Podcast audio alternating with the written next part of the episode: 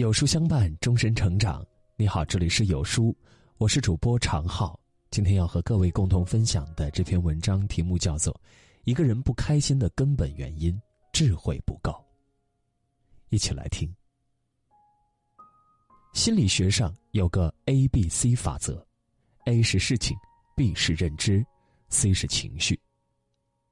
很多人一旦不开心，就觉得是 A 出了问题，但实际上，出问题的可能是 B 或者是 C。庄子曾讲过一个方舟济河的故事，有人乘船被撞，他心中勃然大怒，以为有人故意冲撞自己。但是突然发现撞过来的船上没有人，于是怒气瞬间消失。决定情绪的不是事情，而是个人对事情的认知。要保持健康积极的心态，必须提高自己的智慧和境界。以下五种人生境界，帮你拯救所有不开心。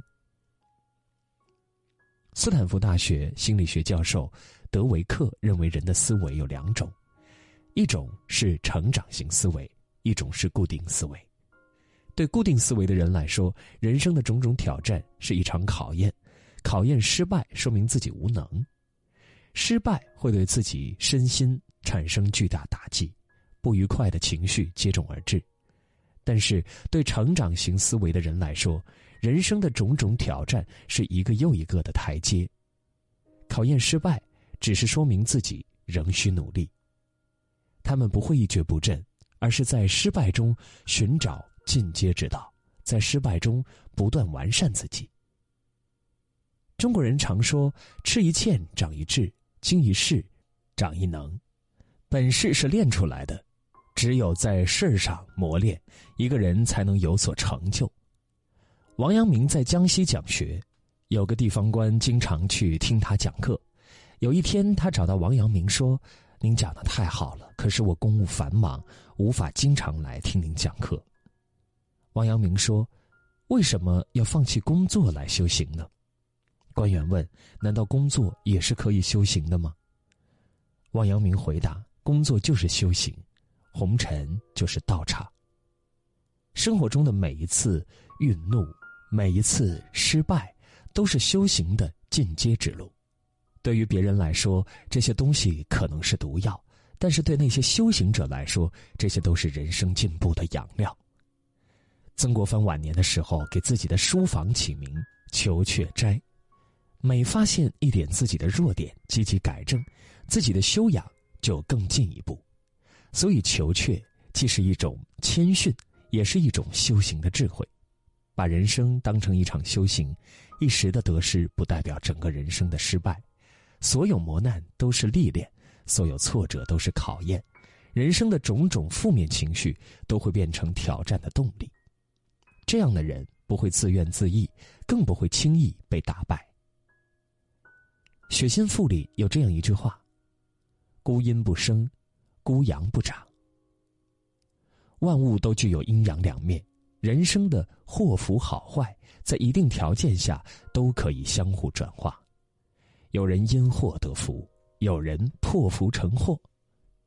明代初年，大将郭德成因为醉酒失言，得罪了朱元璋，被迫落发为僧，远离庙堂。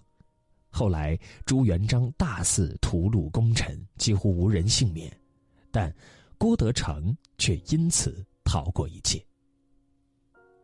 清代曾国荃攻破南京城，平定太平天国，本来是天大的功劳，但是他却因此得意忘形，放任官兵劫掠，贪婪无度，最终物意沸腾，被迫革职还乡。老子说：“美之与物，相去何若？”在圣人眼里，美与丑、好与坏，其实并差不了太多。两者彼此对立，却又彼此转化。好事中总是隐藏危机，坏事中总是蕴含机遇。真正聪慧的人都有辩证思维，从不局限于事情的一面。他们得意时不猖狂，失意时不沮丧。面对人生的得失起落，内心波澜不起，安稳平和。古人说：“心随路转，路则长宽。”人生之路不只有一条，没必要一条路走到黑。懂得顺势转弯，人生才能柳暗花明、豁然开朗。明代三才子之首的杨慎，在大礼仪事件中触怒皇帝，被贬云南。仕途无望，于是他转而著书，在云南三十年博览群书，著书四百余种，整个明代无人能出其右。山中宰相陶弘景，年轻的时候仕途不顺，屡遭打击，心灰意冷之后主动辞官。因为酷爱道家学说，便改行做了道士。陶弘景遍访名山，编撰整理道家典籍，最终创立茅山宗，成一代宗师。易经讲，却成万物而不移。天地万物都是迂回而曲折的，人生之路也不例外。遇到那些注定行不通的路，切莫一味钻牛角尖儿。条条大路通罗马。懂得变通，学会转弯，人生之路才能越走越宽。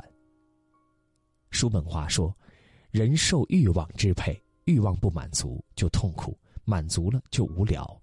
人生如同钟摆在痛苦和无聊之间摇摆。”在叔本华看来，快乐只是欲望填满一瞬间，其他时间不是无聊就是痛苦。佛说：“众生皆苦。”人生在世，苦是必然，甜是偶然。想要摆脱痛苦和无聊，必须要减少自己的欲求，对于自己能力之外的欲望，尽量戒除。月薪五千，不要幻想豪车别墅。妄念不除，一个人终生都会活在痛苦之中。对于自己能力之内的欲望，也要尽量减少。毕竟，一个人的欲望不加遏制。只会越来越大，一旦超过一个人所能满足的极限，灾难也就到了。商纣王从一根象牙筷子开始，一步步走到酒池肉林，为建摘星台，透支民力，各地诸侯造反，最终身死国灭。物质的满足终究会超出人的生理极限，但是精神不会。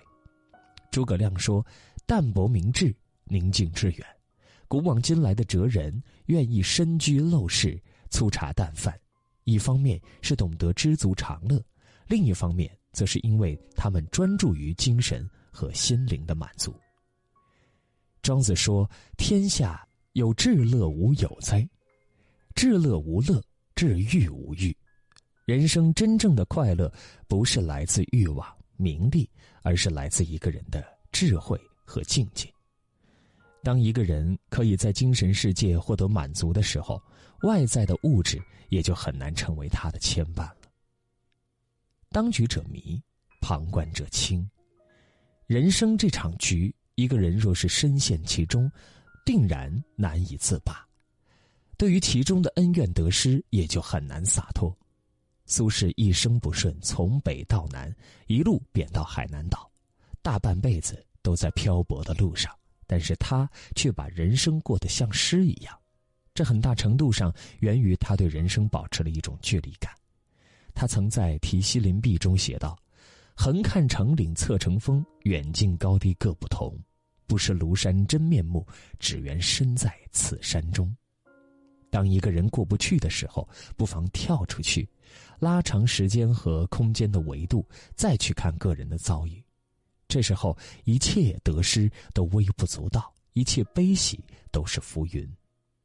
初入仕途，苏轼父母妻子相继去世，悲痛之余，又遇官场险恶，不得已，苏轼避祸密州。他说：“气质当何言，万劫终非命。人生百年，往远了看，所有的劫难都会烟消云散。”乌台诗案后。苏轼被贬黄州，仕途无望。他说：“既浮游于天地，渺沧海之一粟。再大的不公，再多的痛苦，就天地宇宙而言，也可以小到忽略不计。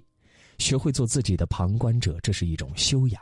再难的时候，也要跳得出去，它就可以让我们保持清醒。不会顾影自怜，不至于自伤自叹。情绪永远是智慧的天敌，智慧永远是情绪的克星。一个人智慧不够，才会生出无边烦恼。人生是一场修行，如果一个人内心澄明通透，自然可以平静从容。